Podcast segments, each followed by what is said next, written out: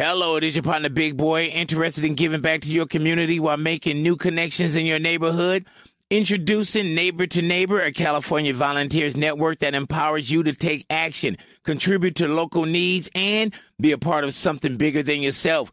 Visit ca-neighbors.com to learn more about how you can get to know your neighbor and strengthen your community. Neighbor to Neighbor, it takes a neighborhood. Hello.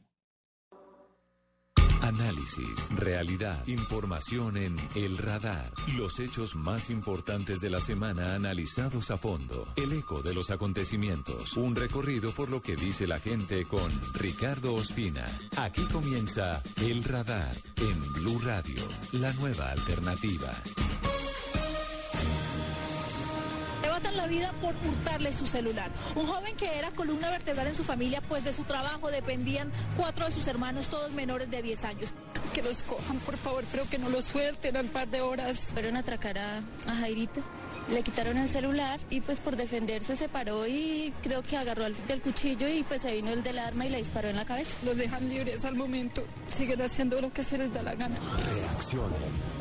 Por culpa del comercio de celulares robados, en cualquier momento usted puede quedar literalmente en peloto.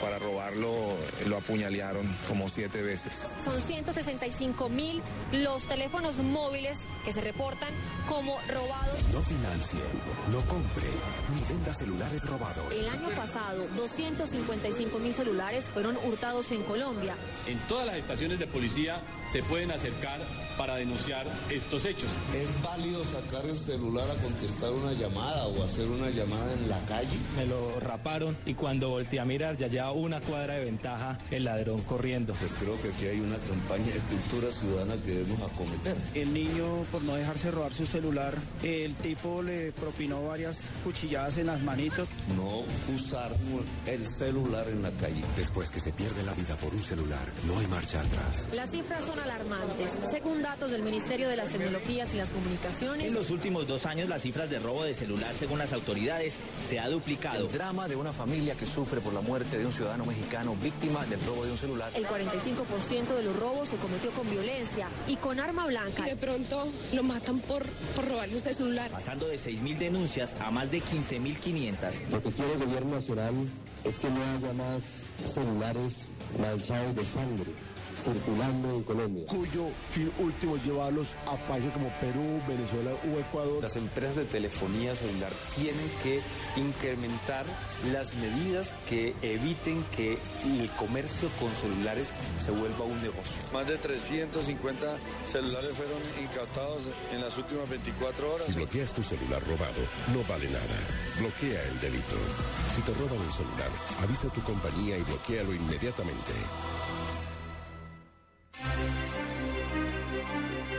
Durante muchos años los colombianos nos hemos ufanado de ser los responsables de la malicia indígena, de salir adelante con la cultura del atajo, con la cultura del más vivo, con el obtener beneficios para nosotros y nuestros más cercanos, sin importar las consecuencias ni de dónde vienen las cosas que obtenemos.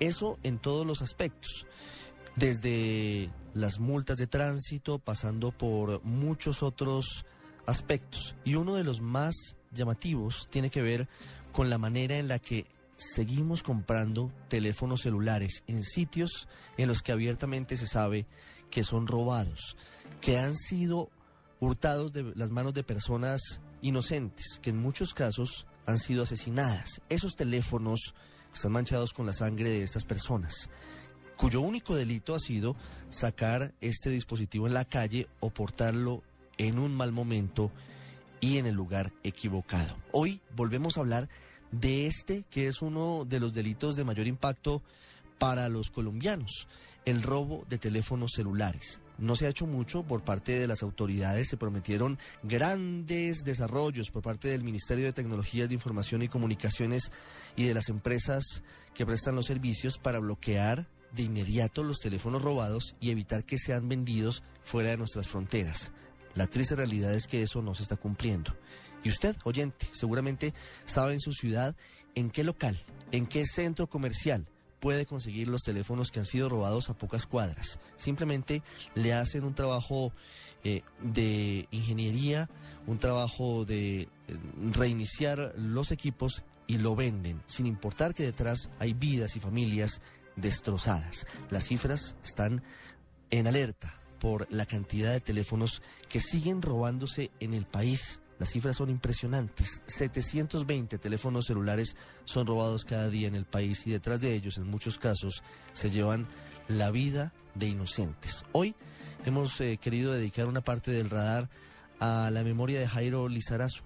Es la más reciente víctima de este flagelo, un joven de 16 años que consiguió prestada una plata para seguir con su negocio de venta de hortalizas en el sur de la ciudad y por evitar que le robaran un teléfono celular y esa platica encontró la muerte hace unos días, a la vista de todos, a las 8 de la noche, en Soacha, Cundinamarca. ¿Y las autoridades dónde estaban?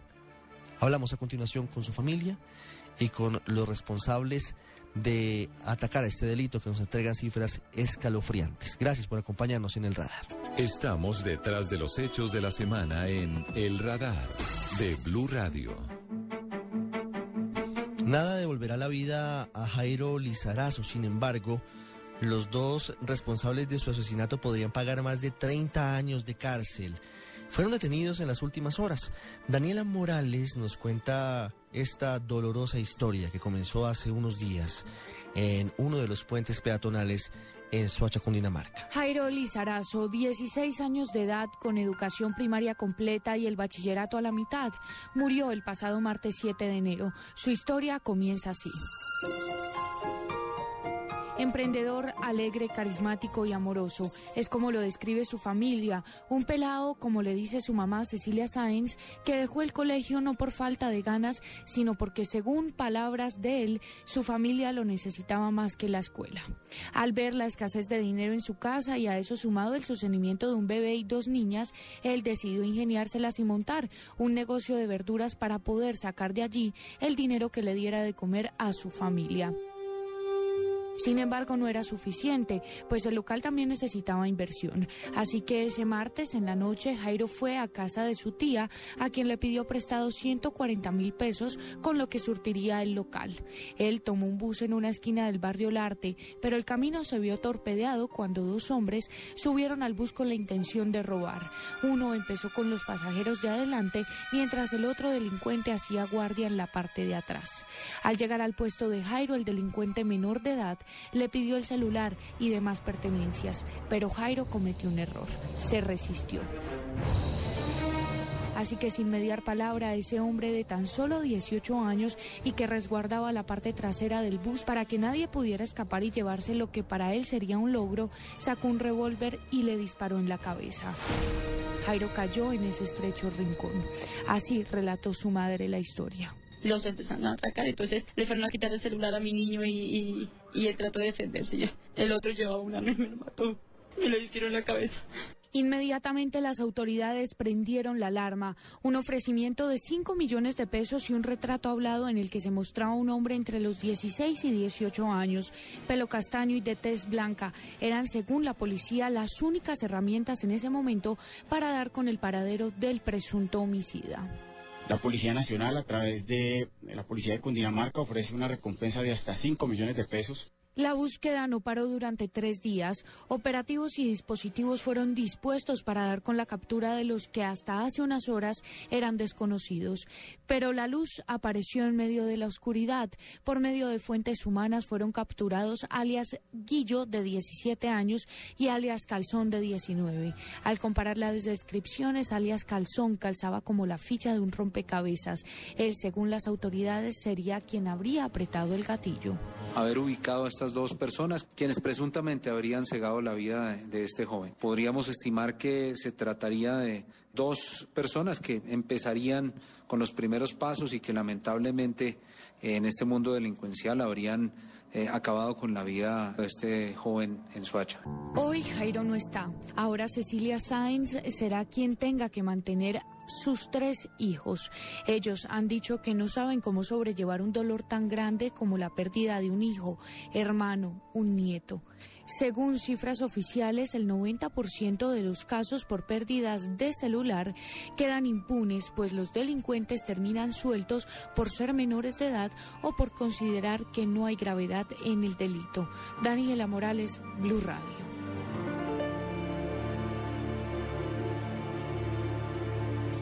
Usted está en el radar en Blue Radio. Uno se pregunta qué tienen en la cabeza quienes son capaces de disparar en contra de una persona que se niega simplemente a entregarles un dispositivo de metal, un pedazo de plástico que sirve para comunicarse con otras personas y que no tiene un valor superior a los 100 mil pesos. Eso mismo es lo que todos los días se preguntan los familiares de Jairo Lizarazo, la más reciente víctima mortal de ese terrible mercado negro que alcanza niveles internacionales para la compra y venta de teléfonos móviles celulares. Está con nosotros, aquí en el radar, Cecilia Sáenz, la mamá de Jairo Lizarazo. Doña Cecilia, sentimos mucho lo que pasó con su hijo y le agradecemos que nos atienda estos minutos aquí en el radar. Bueno, gracias.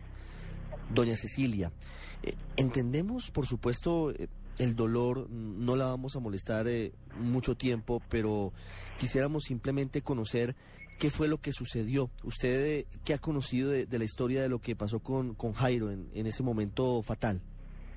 Pues lo, que sé es que por ahí se subieron dos personas ahí en el puente de Soacha, como dos pasajeros normales, y ya entrando ya a compartir, empezaron a atracar a los pasajeros. Ya cuando eh, le robaron la plata, para allá todas las, pertenencias a los pasajeros, eh, le, fueron a quitar el celular a mi niño y él forcejó un poco con el menor de edad. Mientras tanto, el otro tipo llevaba un revólver y porque me le disparó a la cabeza a mi niño. ¿Cuántos años tenía Jairo? 16 añitos, además ya cumplía los 17. ¿Y él a qué se dedicaba? Él tenía un, él atendía un localcito de verduras ahí en San Nicolás, era el localcito que él atendía, él trabajaba allá. ¿Y era de él o, él simplemente vendía ahí? Sí, señor, en ese momento ya llevaba poquitos días con él, o sea, él lo trabajaba, pero mm. pero llevaba poquitos días que él se había, se había hecho cargo del local de solito, lo había tomado como, como de él. Tenemos entendido que incluso había tenido una plata prestada para, para surtirlo. Sí. Sí, señor. Por eso fue por esa plata que no, no ese día pues, no alcanzó la plata y fue sacar plata prestada para, para el otro día madrugar a Bastos para surtir el local.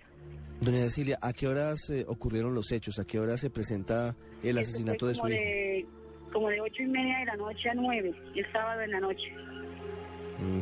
Él básicamente era quien sostenía la familia, con usted obviamente, pero él era como el hombre de la casa, según tengo entendido. Sí, señor, sí, él era, él era el hombrecito de la casa, era mi mano derecha. Él se había salido de estudiar para, para ayudarme y pues este año me había dicho que este año pensaba eh, volver a estudiar, estudiar los, que iba a ver si podía estudiar los sábados, pero pensaba terminar su bachiller, pero desgraciadamente sin infeliz me lo quitó la vida.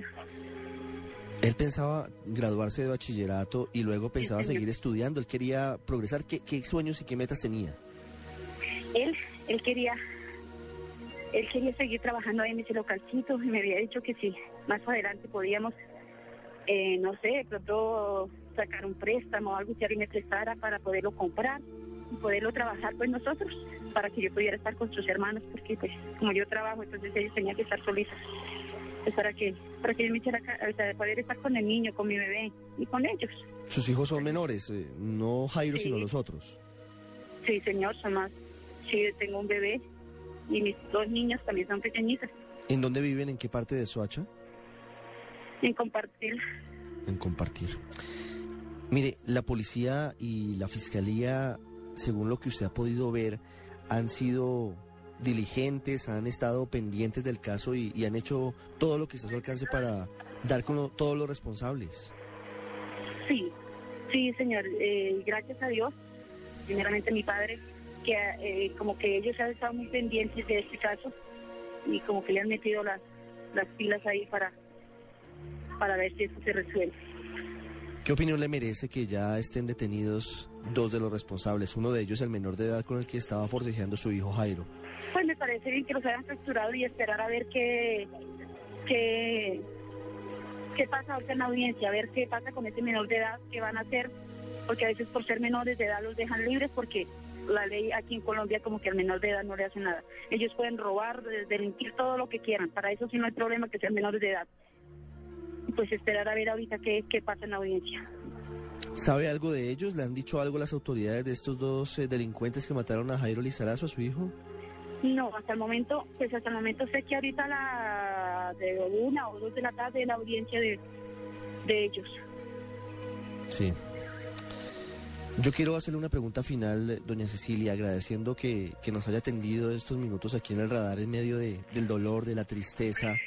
Eh, pero lo más importante es eh, escuchar a, a una víctima como usted de esta absurda violencia que se genera solamente por robar un teléfono que no puede costar más de 100 mil pesos. Eh, Quiero que le envíe un mensaje a todas las personas que nos escuchan a esta hora, a quienes eh, todavía piensan en comprar teléfonos celulares en sitios no autorizados y que saben que los teléfonos son robados, a quienes eh, todavía piensan en eh, seguir eh, robando estos aparatos y a las autoridades en general. Usted desde, desde su dolor, ¿qué, qué les puede decir? Eh, sí, esas personas que, que a veces por un por un celular, que que por lo caro, por lo bonito, a- a veces pierden la vida por un miserable celular, una cosa que no vale nada. Que lo más valioso en esa vida es la, es la vida. Y a esos que, roban, pues, pues no sé, son personas que, que, que, que no se valoran, no valoran la vida, la vida de los demás. Y, y prefieren ponerse a robar, por no, no trabajar, no y quitarle la vida a una, a una persona por, por 5 mil o 10 mil pesos, que es lo que les dan en el mercado negro, con un miserable celular. Eh, Y a las autoridades que de pronto, no sé, que estar más pendientes, de pronto estar mm, no, vigilando más, no sé, un poquito más de, de atención a, a esos vándalos que andan por las calles matando como así. Es Cecilia Sáenz, la mamá de Jairo Lizarazo, la más reciente víctima mortal de ese absurdo interés por el robo de teléfonos celulares que genera costos terribles, la muerte de muchas personas. Tan poquito vale una vida en Colombia como para que se lleven a personas valiosas, a personas con sueños, solamente por quitarle un teléfono? Es la pregunta para las autoridades y para quienes todavía, insistimos, siguen comprando teléfonos robados, sin recordar que están manchados de sangre de inocentes. Doña Cecilia, gracias. No, señora, muchas gracias. Así lo detectó el radar en Blue Radio. Hace muy pocos días, la Unidad de Análisis y Contexto de la Fiscalía expidió un documento muy interesante y que ha pasado un poco inadvertido en los medios de comunicación. Básicamente es el mapa de cómo funciona el AMPA, los delincuentes en Bogotá, cuáles son los delitos de mayor impacto para los habitantes de la capital del país y sus alrededores, y podría ser la base para hacer lo mismo en otras zonas del país, afectadas particularmente por eh, los índices de robos y homicidios, además de riñas y otros asuntos de ese tipo. Por eso hemos querido buscar al vicefiscal general de la Nación, Jorge Fernando Perdomo, para que nos cuente sobre ese trabajo. Además, teniendo en cuenta que el delito que más afecta a los bogotanos hoy es del que hemos venido hablando, el robo de teléfonos celulares. Señor vicefiscal, gracias por atendernos aquí en el radar. Muchas gracias y cómo adelantaron este trabajo. Muy buenas tardes, Ricardo. La verdad es que hemos venido realizando un trabajo muy serio desde hace aproximadamente ocho meses, eh, de la mano de otras entidades eh, del distrito y del Estado, como la Policía, la Alcaldía Mayor, la Alta Consejería para la Seguridad y Convivencia. Y hemos venido, eh, dentro de nuestra política de priorización, identificando cuál es el mapa de la criminalidad en Bogotá. Es decir, nuestro interés es saber qué está pasando en materia de criminalidad en Bogotá y dónde está pasando. Porque solo teniendo un diagnóstico claro, detallado y conciso vamos a poder tomar medidas no solo preventivas, sino también investigativas y de enjuiciamiento, que es el trabajo que nosotros como Fiscalía hacemos todos los días. ¿Cuáles son esos delitos que más afectan a los bogotanos? Eh, y también en esa misma pregunta quiero que nos cuente cómo han hecho el trabajo, cómo se ha hecho el análisis y cómo han llegado a esas conclusiones, de qué manera han trabajado los investigadores, han salido a las calles, cómo, han llegado a las conclusiones que nos va a contar usted. El objetivo de esta estrategia de priorización y de esta identificación de criminalidad es abordar estos casos de una forma diferente a como hasta este momento han venido siendo investigados en la Fiscalía General de la Nación. Por ejemplo, nosotros hemos identificado que uno de los mayores problemas de la capital es el hurto de celulares y el hurto de celulares sobre todo en Transmilenio, en el sistema integrado de transporte. Y esto pues eh, no sorprende, nosotros escuchamos todos los días a la población las quejas de los ciudadanos y creemos que eh, elaborar una estrategia investigativa de priorización enfocada a combatir el hurto de celulares en Transmilenio no solo nos va a permitir desmantelar las bandas, sino contribuir a esa percepción de seguridad del ciudadano del día a día que se ve azotado por este tipo de delincuencia. Nosotros como dato hemos recaudado que, por ejemplo, en 2013 se hurtaron en Bogotá 262.203 celulares. Sin embargo, una cifra que preocupa mucho a la Fiscalía es que solo el 2% de esos hurtos fueron denunciados a la Fiscalía. Nosotros obtuvimos esta información de la mano del trabajo que se hizo con las empresas de telefonía celular donde acuden las personas que han sido objeto de hurto, donde cuentan que han sido objeto de un delito de hurto para obtener reposición, pero esa información no le está llegando a la Fiscalía General de la Nación, es decir, hay un subregistro sobre lo que se está pasando en Bogotá.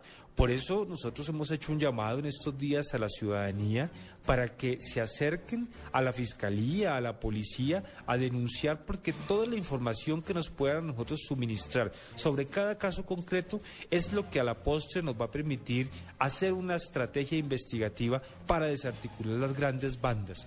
Nosotros hemos detectado ya que en Bogotá existen 32 bandas dedicadas exclusivamente al hurto de celulares en Transmilenio y que esas bandas actúan de forma transnacional, es decir, que estos eh, celulares se hurtan, pero son comercializados en el exterior, algunos países fronterizos como Ecuador, como Venezuela, pero también en Centroamérica e incluso a Estados Unidos. Es decir, la situación en materia de hurto de celulares es preocupante y el interés que tenemos nosotros como Fiscalía es entonces abordar estas investigaciones de una forma diferente para obtener mejores resultados. Por ejemplo, ya no queremos investigar e imputar solamente el hurto del celular, sino posiblemente un concierto para delinquir. Y si logramos establecer que es una gran organización transnacional que de esta forma está lavando activos, pues por ejemplo imputar también el delito de lavado de activos y entonces lograremos de esa forma desarticular la banda y por supuesto que el ciudadano tenga una mayor percepción de seguridad. ¿Qué hacer frente a, este registro tan preocupante, frente a los robos de teléfonos celulares? Obviamente en Transmilenio, pero en otros sitios de la ciudad también se presentan. Y la gente dice, hombre, sí, se están presentando, pero a veces no se ve la actuación de las autoridades o a veces pasa lo que estamos comentando, que simplemente los eh, raponeros o los ladrones, que es el primer eslabón de la cadena, quedan libres en muchas oportunidades. Con base en esto que ustedes han logrado detectar, ¿qué líneas de acción se pueden tomar con la policía y con eh, el llamado que se puede hacer a los jueces para que eh, se logre realmente combatir y frenar ese delito? Yo creo que lo más importante, Ricardo, es que nosotros tenemos que combatir la criminalidad de forma conjunta. Es decir, esto no es un trabajo ni de la policía solamente, ni de la fiscalía, ni de los jueces, ni de las empresas de telefonía celular, sino es un trabajo que debemos acometer todos conjuntamente. Porque como usted bien sabe, se han tomado últimamente medidas, o las empresas de telefonía celular han tomado diferentes medidas para evitar que este eh, hurto de celulares se convierta en un negocio. Sin embargo, creo que aquí, eh, a partir de este estudio que realizamos conjuntamente dirigidos por la Fiscalía, vamos a poder eh, empezar a pensar en medidas ya más concretas. Yo estoy seguro que si nosotros logramos desarticular estas 32 bandas que hasta ahora hemos detectado y sobre las cuales ya estamos trabajando para su desmantelamiento, vamos a poder dar unos resultados mucho más contundentes, pero por supuesto esto es parte de todo un esfuerzo que debe hacerse conjuntamente de diferentes instituciones. 32 bandas solamente en Transmilenio. Eh, ¿En qué zonas de, Bogotá sí se tienen eh, delinquen fundamentalmente o en qué zonas están ubicados para llevar a cabo esta actuación ilegal? Bueno, nosotros hemos detectado en diferentes localidades. Eh, por ejemplo, la localidad de Kennedy es una localidad que presenta mucho eh, el fenómeno de la comercialización de los celulares, pero también hemos detectado que, por ejemplo, en el norte de la capital eh, se desarrolla también una actividad delictiva muy grande en materia de hurtos en el Transmilenio. Si nosotros miramos, encontramos que Chapinero, por ejemplo, es una localidad donde se presentan muchos casos. También en Engativá, en Usaquén, en Suba, en Teusaquillo, en Mártires, en Santa Fe. Es decir, esto no es casi, o no es una situación aislada, sino que se presenta casi en la mayoría de las localidades. Sin embargo, es claro que las localidades que tienen mayor población son localidades donde se presenta mayor delincuencia. Esto, digamos, no es eh, un hallazgo nuevo, esto siempre se ha conocido. Nosotros tenemos tres localidades donde los índices de criminalidad son altos, como son Kennedy, Engativá y Suba, y esas tres localidades ya están prácticamente eh, agrupando el 40% de la población de Bogotá. Eh, hay algo que se preguntan los habitantes de Bogotá y de otras zonas del país, pero en este caso hablamos de la ciudad, de la capital del país. ¿Por qué no se ataca de una manera más decidida por parte de las autoridades eh, los sitios en los que se comercializan los teléfonos celulares robados. Usted nos lo está comentando, se han tomado medidas, decisiones del Ministerio de Tecnologías de Información y Comunicaciones y de las empresas, pero todavía y prácticamente a la vista de todo el mundo se sabe en dónde comercializan teléfonos celulares robados y no se ven operativos contundentes de las autoridades para cerrarlos o para estar encima de ellos y ver que no está cometiendo delitos. ¿Eso por qué sucede? Sí, efectivamente, Ricardo, creo que a las autoridades nos ha faltado ser mucho más agresivos en la lucha contra este fenómeno. Como usted dice, hay sitios donde se saben, se están comercializando celulares robados. Se puede dar también el delito incluso de receptación, cuando yo sabiendo que algo es robado, compro ese objeto material de ese delito. Además, incluso encontramos sitios donde esos celulares son remarcados y sitios dedicados a la comercialización en el exterior. Es decir, la identificación de estas 32 bandas que hemos hecho en la Fiscalía nos ha permitido también detectar puntos concretos de comercialización. Y yo quiero decirle que el deseo de la Fiscalía es declarar la guerra frontal a el hurto y la comercialización de celulares robados. Creo que también es importante que los ciudadanos tengan conciencia de que cuando están comprando un celular y ese celular puede ser hurtado, tal vez ese celular ha pertenecido a una persona que ha muerto. Y yo creo que cuando nosotros tenemos conciencia de eso, también vamos a poder avanzar porque muchas veces creemos que por obtener un celular o un objeto barato estamos haciendo el negocio de nuestras vidas y resulta que no solo estamos cometiendo un delito, sino que además estamos nosotros contribuyendo a una cadena criminal nefasta como ya estamos eh, nosotros acostumbrados a ver aquí en Bogotá. Señor fiscal, muchísimas gracias. Muchas gracias Ricardo, un placer haber estado con ustedes. Usted está en el radar en Blue Radio. Todos nos preguntamos por qué son tan altas las cifras de robo de teléfonos celulares en Colombia. Y es que se trata de uno de los negocios más rentables que además ha traspasado fronteras. Los teléfonos que se roban en nuestras calles, que detrás tienen varias personas asesinadas, en muchas ocasiones son vendidos en Ecuador, en Venezuela e incluso en Argentina. Son sacados en buses o incluso en aviones. El coronel Freddy Bautista, el jefe de la unidad de delitos informáticos de la policía, nos habla sobre las acciones que se están adelantando desde hace mucho tiempo y que esperamos muy pronto tengan resultados con el bloqueo de estos teléfonos en todo el mundo. Lo que hemos identificado en el transcurso de las investigaciones es que existe, pues obviamente, complejas redes internacionales que comercializan los equipos terminales móviles que son sustraídos de forma ilícita en las ciudades de nuestro país.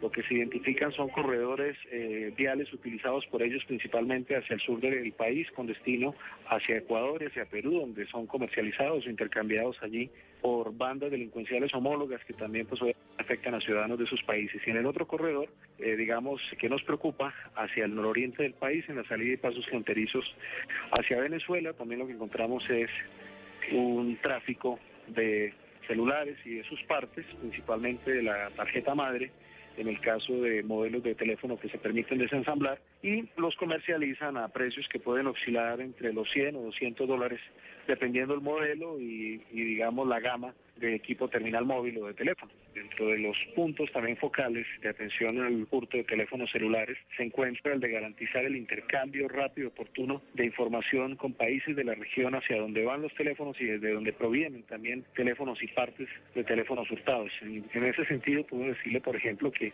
desde el año pasado venimos intercambiando información de forma inmediata, tiempo real con Ecuador, y eso nos permite en los puestos de control y en los lugares de intervención donde actúa la policía colombiana en nuestro territorio, encontrar teléfonos hurtados que han sido objeto de hurto, de robo en Ecuador y en el mismo sentido la policía ecuatoriana ha incrementado el número de registros de capturas de ciudadanos colombianos, así como de incautación de equipos que han sido sustraídos en diversas partes del país. Nosotros tenemos un canal de comunicación expedito con la policía ecuatoriana y con ellos intercambiamos información y, y datos en este momento se trabaja en la consolidación del acuerdo que ya se firmó con Venezuela y que lo que busca es que también las autoridades respectivas venezolanas nos entreguen la información de los números email que han sido hurtados en Venezuela y que ellos también ejerzan esa labor de control para identificar en los establecimientos comerciales ilegales o informales de venta de teléfonos en el vecino país dispositivos o equipos que han sido hurtados en las calles colombianas puedo decirles, por ejemplo, que el corredor hacia Centroamérica también es fundamental en el marco de la estrategia. Habida cuenta que hemos encontrado teléfonos colombianos o contactos en México, en Panamá, por ejemplo, la salida también de equipos hacia esos países, e inclusive, cambiando sentido hacia el cono sur, redes que van hasta Venezuela, usando principalmente los vuelos diarios que tenemos hacia, hacia la Argentina y digamos empleando también eh, de, de, manera de encomiendas en los vuelos internacionales ese medio de transporte para llevar consigo los delincuentes los dispositivos que son optados en Colombia, que desafortunadamente ciudadanos inescrupulosos de esos países pues hacen parte de esas redes. También hemos encontrado una modalidad que es el trueque o el canje que hacen de teléfonos hurtados en las calles peruanas, en las calles eh, de ciudades ecuatorianas, inclusive de Argentina, y son simplemente efectos de disminuir los costos, objeto de trueque donde dejan teléfonos hurtados en Colombia en esos países y se traen teléfonos hurtados de esos países para activarlos ilícitamente en nuestras redes de operadores. Sin embargo, sí debo decirle que en algunos lugares aquí en Colombia hemos detectado la presencia de ciudadanos que obviamente valiéndose de procedimientos informáticos y dependiendo el modelo de teléfono, pues también buscan la manipulación del equipo para efectos de modificar el email y de esta manera burlar el control que ejercen los, los, operadores en Colombia para la activación, que es el de la consulta en la base de datos negativa, requisito previo antes de activar un teléfono. Hay una página que la Policía Nacional ha dispuesto para ese tipo de recomendaciones, www.ccp.gov.co o eh, desde el portal institucional www.policia.gov.co Servicios Ciudadanos CAI Virtual, allí tenemos en la cuenta arroba CAI Virtual a través de Twitter, digamos, el acceso a información como la que usted me plantea respecto al tema de aplicaciones móviles para mejorar los niveles de seguridad informática en los dispositivos móviles de los colombianos. Ello me lleva también a, a una recomendación clave si en Colombia queremos disminuir el hurto de teléfonos y es quitar el incentivo a la comercialización y ese se logra, digamos, con una participación ciudadana en la medida de que desafortunadamente no entendemos desde el seno de la policía como ciudadanos en manera irresponsable acuden a estos sitios para adquirir celulares que, como ya lo hemos manifestado, vienen manchados de sangre. 907.107 teléfonos se robaron en Colombia en el 2013. Hablamos, por supuesto, de teléfonos celulares. Detrás de ellos hay drama, hay muerte, hay muchos momentos difíciles para las familias de estas personas. Sigue siendo uno de los principales flagelos en cuanto a delitos de alto impacto que están afrontando las autoridades y que todavía padecemos los ciudadanos. Con base en las medidas que anunció aquí en el radar el vicefiscal, podríamos tener una reducción importante de este delito en los próximos meses. Recuerde, si usted compra un teléfono sabiendo que es robado, podría ser investigado por el delito de receptación y podría ir a la cárcel. Una pausa y ya regresamos al radar. Este 12 de enero, Diners Club lo invita a escuchar Mundo Blue y conocer los privilegios que Sabores Cartagena Gourmet Festival tiene para usted. Mundo Blue desde Cartagena, con los privilegios Diners Club y Blue Radio.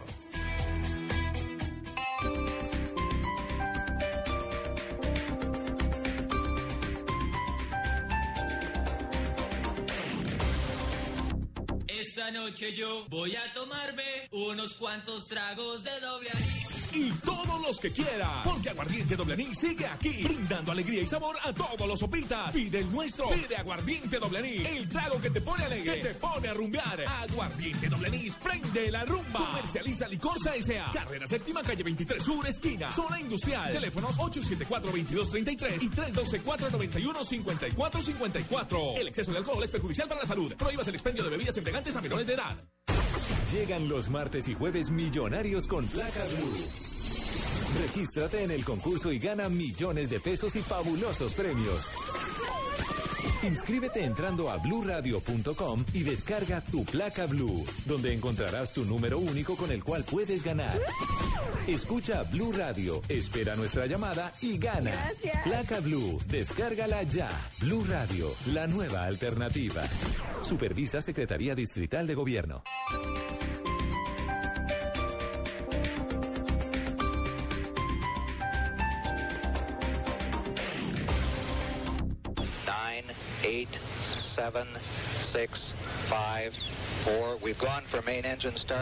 Desde 1982, con el lanzamiento de MTV, los videos son a la música, digamos, como Romeo a Julieta.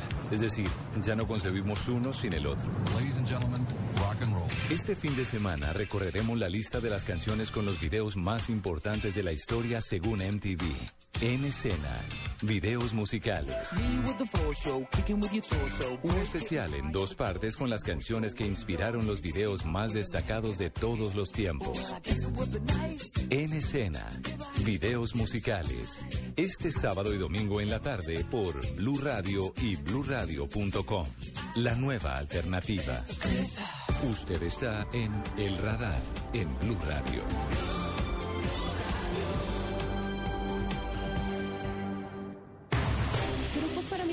Que ejercían como actores estatales. Es el primer caso en el mundo cuando el Estado ataca al Estado. ¿Y qué se siente? Tristeza. Son grupos paramilitares que recibían pagos del batallón Rafael Reyes. Fueron asaltados y amarrados cuando inició el asesinato de cada uno de los empleados de la justicia. Son grupos que funcionaban con el apoyo legal del Estado. Yo me tiré al piso del carro, seguramente los cuerpos de los otros compañeros cayeron encima. Son grupos que funcionaban con el apoyo de altos miembros de la fuerza pública. Los vacíos más grandes es que tuvieron que pasar 21 años para que se conocieran los hechos. Los cuales no han sido efectivamente investigados. Nosotros necesitamos que haya una reparación integral. Investigar la desaparición de los 19 comerciantes sucedida en el año 87. No sabían que iban derecho a la muerte. Le quitaron la vida a mi hijo. La muerte real, así como nuestro dolor también lo es. Pablo Beltrán y Mariela Morales, Carlos Castillo y Virgilio Hernández. A los 19 comerciantes nunca los encontraron porque los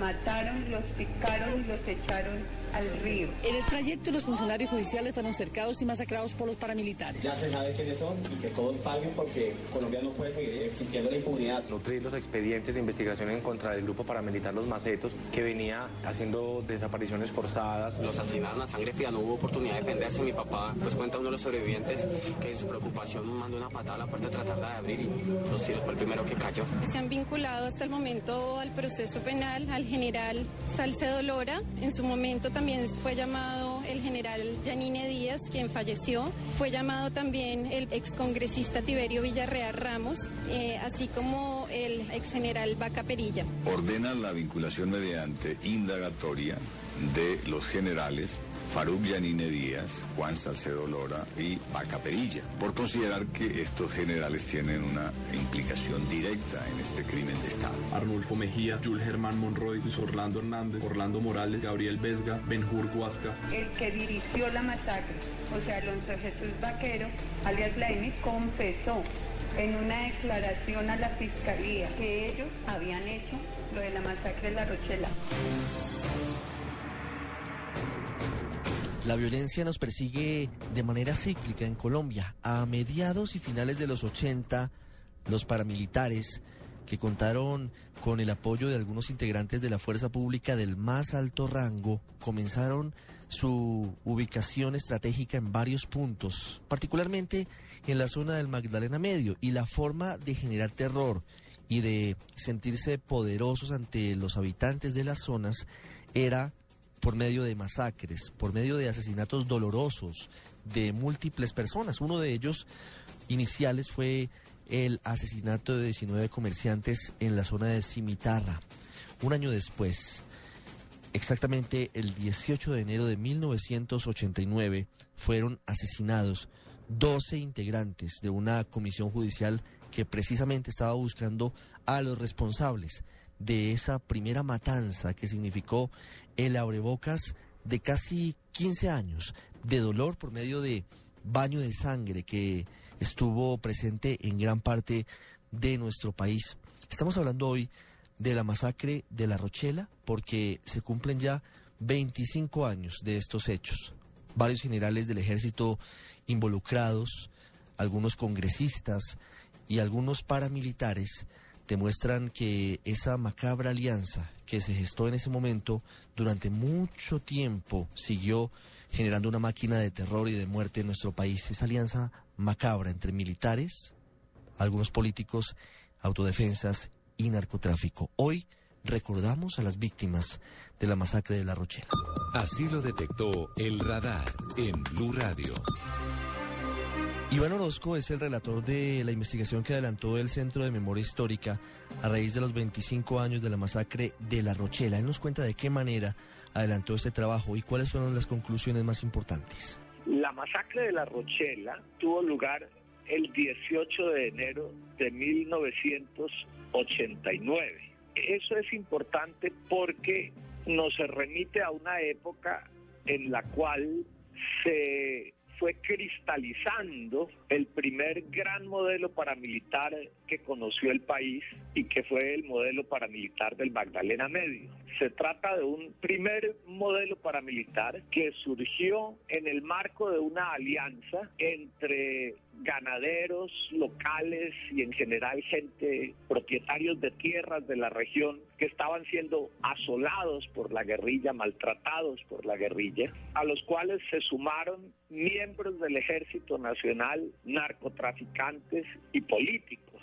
Y como el ejército no podía actuar de manera tan directa, lo hacía en buena medida a través de esos grupos de autodefensa que empezaron a gestarse con su apoyo. No estoy con eso diciendo que el ejército en su conjunto y en su totalidad estaba comprometido con la guerra sucia, pero sí que había una ideología que favorecía que muchos de sus miembros lo estuvieran. Por otro lado, tenemos que ese es un momento terrible de construcción de carteles de droga dirigidos por figuras como Pablo Escobar y Gonzalo Rodríguez Gacha, que eran tremendamente antisubversivos y que habían comprado tierras en la zona. Y en esa mezcolanza se produjo la masacre de La Rochela. Todo eso pues está en el trasfondo y lo que sucedió en realidad fue que a partir de una serie de denuncias conocidas en Bogotá frente a autoridades como el procurador y el mismo presidente de la República, en el sentido de que estaban desapareciendo y matando personas, campesinos inocentes, en varios de los municipios del Magdalena Medio, se decidió desde Bogotá organizar una comisión que iba a investigar lo que estaba pasando en la zona.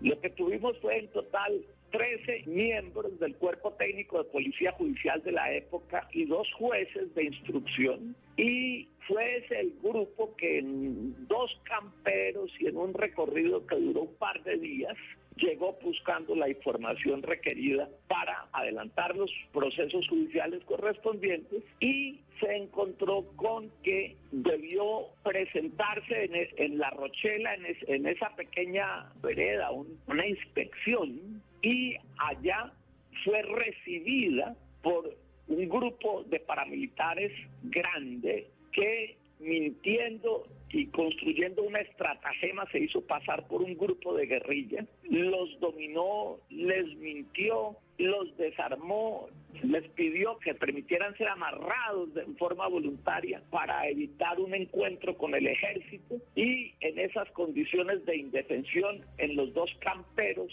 con que habían ido hasta la zona los masacraron de una manera absolutamente brutal. Sobrevivieron tres simplemente de milagro y como todo estuvo articulado en torno a una gran mentira sobre que los asesinos eran guerrilleros y no paramilitares, la esperanza en el momento fue que la impunidad de ese crimen fuera total, de manera que se pudiera garantizar a su vez la impunidad total de las cosas tremendas que estaban haciendo los paramilitares de la época en la región.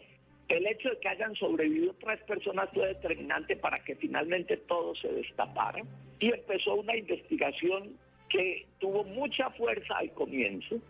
Se nombró desde el gobierno central una comisión relativamente grande de investigadores que volvió a la región para tratar de esclarecer lo que había sucedido con la primera comisión y la sorpresa que se llevó desde ese primer momento fue que a pesar del compromiso de las autoridades políticas centrales, del presidente, del procurador y demás, la colaboración del ejército y de la policía en la zona fueron prácticamente ninguna. Por el contrario, se inició, si se quiere, una suerte de via crucis, una carrera tremenda de obstáculos que por 25 años han hecho muy difícil establecer definitivamente quiénes fueron los responsables.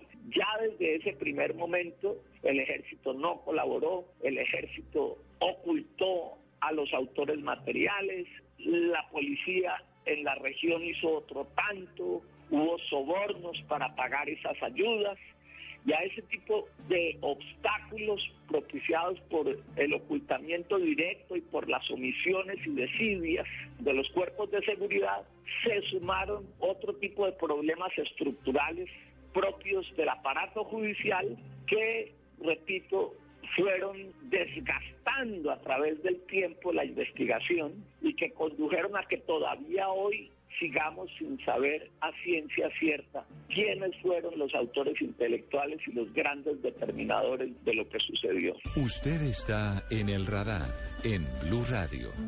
Una de las 12 víctimas de la masacre de La Rochela en eh, zona rural de Simacota, Santander, fue Luis Orlando Hernández. Él era uno de los investigadores judiciales que estaba buscando qué había pasado con los 19 comerciantes que algunos meses atrás habían sido desaparecidos por esa macabra alianza que comenzaba a gestarse y estaba sacando las garras, esa alianza de la que hemos hablado de militares, políticos e integrantes de las autodefensas. Hoy lo recordamos a Luis Orlando Hernández y hablamos con su hijo, Daniel, que ha seguido sus pasos y que nos cuenta un poco cómo han sido estos 25 años sin su padre y además con dolorosas noticias sobre la falta de atención del Estado a las víctimas de esta masacre, a las familias de las víctimas de esta matanza. Daniel, gracias por atendernos. Buenas tardes. Muy buenas tardes, Ricardo. Muchísimas gracias por la oportunidad. Daniel, han pasado 25 años de su vida, usted ya tiene 35. ¿Usted qué recuerda de su padre? Obviamente se borran un poco en la distancia, en el tiempo, esos momentos. Usted era pequeño, era niño, pero ¿qué recuerda exactamente de su padre, de Luis Orlando Hernández? Ricardo, exactamente lo que yo recuerdo de mi padre, eh, lo recuerdo plenamente, lo recuerdo como si fuera ayer, como si me hubieran pasado estos 25 años. El recuerdo más vivo que tengo de él es que siempre he pensado que si llego a ser la mitad de hombre que fue él, sería perfecto, sería, lograría absolutamente todas las metas que me he propuesto a través de mi vida, solo siendo la mitad de hombre y de buen padre que fue él. Ese es mi recuerdo más grande y, y el que siempre me ha mantenido con vida y, luchando a través de cada uno de estos años después de que lo mataron. Por medio del ejemplo, le enseñaba a usted todos los días. ¿Qué recuerda de lo que, además del ejemplo, le decía a su padre frente, frente a la vida, frente al futuro y la manera de, de enfrentar cada jornada y cada mañana? Yo recuerdo mucho que él siempre me decía que lo más importante era la honestidad y el hacer las cosas que a uno le gustaban y hacerlas bien. Eso siempre lo, lo he tenido presente, la responsabilidad ante todo, el hecho de hacer lo que nos gusta, de tener el gusto que tengo por el trabajo, por el, el amor que tengo por el trabajo que desarrollo, cuando leía los expedientes de las investigaciones que él llevaba en la época del Urabá antioqueño, de las masacres del Urabá antioqueño, del tomate, de, la- de las tres esquinas, de la mejor esquina. Fueron masacres que él investigó y que llevó cuando trabajó para la Procuraduría, en esa época de Derechos Humanos de la Procuraduría, y tuve la oportunidad en algún momento a escondidas de leer esos expedientes y ver el trabajo tan importante que él desarrollaba y de algún momento llegué a pensar, decir, tomé la decisión, quería ser como él y gracias a Dios lo, lo estoy logrando. Esos son los recuerdos que siempre tendré presentes y los que quiero transmitirle a mi hijo quién fue su abuelo y todo lo que hizo su abuelo y que fue un héroe para esta patria, un héroe que tristemente se ha ido olvidando a través del tiempo y que pues no tiene el renombre que tuvieron otras figuras nacionales, pero que también dio su vida para que en algún momento el país pudiera salir adelante. ¿Por qué estaba su padre Luis Orlando Hernández investigando la masacre y la desaparición de los 19 comerciantes? ¿Él exactamente qué cargo ocupaba y por qué estaba eh, yendo a esta zona en, Simacota, Santander? Mi papá pertenecía a la, a la instrucción criminal, a la Policía de Instrucción Criminal de Bogotá.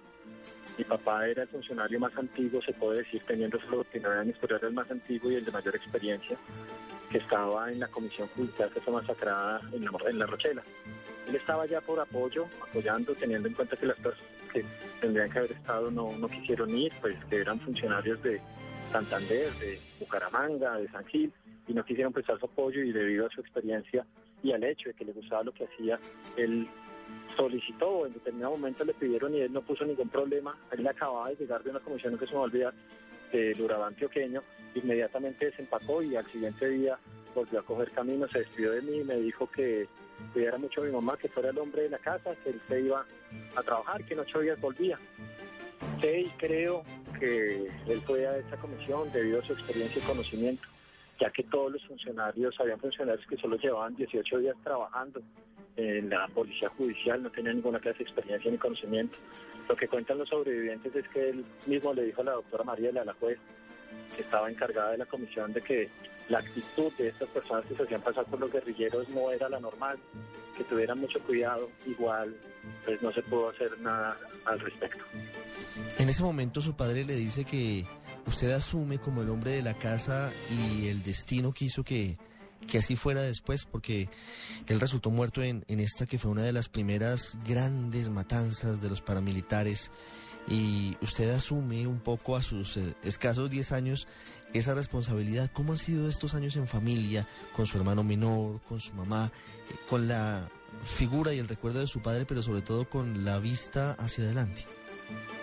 Ricardo, ha sido realmente positiva precisamente por las enseñanzas que él me dejó.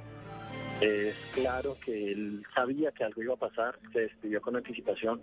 Como se lo dije, no era la primera vez que él iba a una comisión, pero sí era la primera vez que él se despedía de esa forma de mí, me me daba tal responsabilidad de decirme que asumía las riendas de, la casa como el hombre que era y que ya tomarlas en serio y que me preocupara por mi mamá y mi hermano. Esas palabras que me dice él antes de partir a su última comisión de pronto fueron las que me dieron la para haber luchado de estos 25 años y también, claro, hay que tener muy en cuenta la fuerza y fortaleza que tuvo mi madre de ayudarnos a mi hermano y a mí a salir adelante.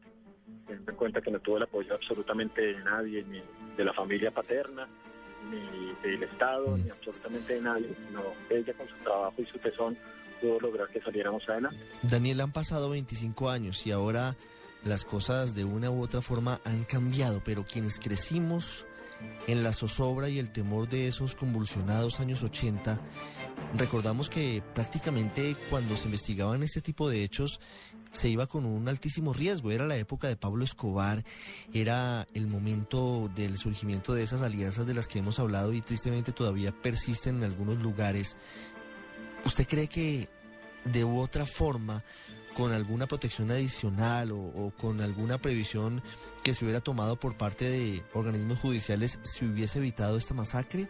¿O era una muerte anunciada por la zona y por el asunto que estaban investigando? Ricardo, era una, una muerte anunciada.